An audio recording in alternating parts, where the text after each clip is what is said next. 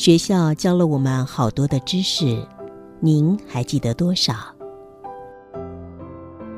您可曾觉察，唯独生命这个议题，每个人得亲身经历体验才能学会。欢迎收听学校没教的生命课。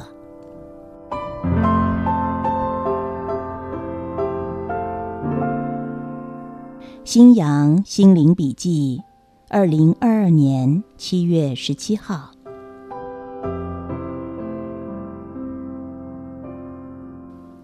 每一个人都必须活在人群中。当面对人群，心念中会自动升起与我有关的心绪。与我有关的心绪好吗？讲个例子说明这个现象。有个女孩珍，她在电影院看着一场家庭闹剧电影，电影拍得好极了。剧中先生不忠于婚姻，在外面劈腿。珍清楚的知道，电影就只是电影，剧中的先生劈腿与她无关。珍看电影时，左手拿着爆米花，右手拿着饮料，欢喜的享受着精彩的剧情。如果换一个场景，同样的劈腿剧情，但场景移转到隔壁邻居，会发生什么事呢？当真听到隔壁的太太跟他劈腿的先生大肆争吵的时候，真他乐于帮忙的心念促成他去敲邻居的门，安慰和疏导邻居太太，教导他不要钻牛角尖。要学习放下与宽恕。为什么真可以如此达观的给予邻居太太智慧的谏言呢？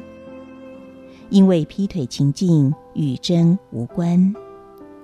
如果再换一个场景，同样的劈腿情境不幸的发生在真的身上呢？真可能再也无法冷静，智慧也消失了。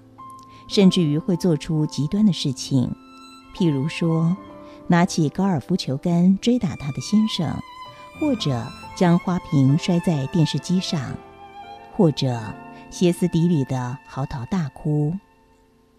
为什么真面对同样的先生劈腿情境，却有三种不同的反应呢？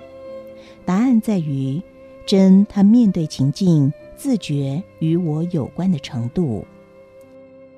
从真面对先生劈腿的心灵运作，我们开始了解：当应对关系时，与我有关的心念一升起，就会立刻的创造与对方的对立的情绪。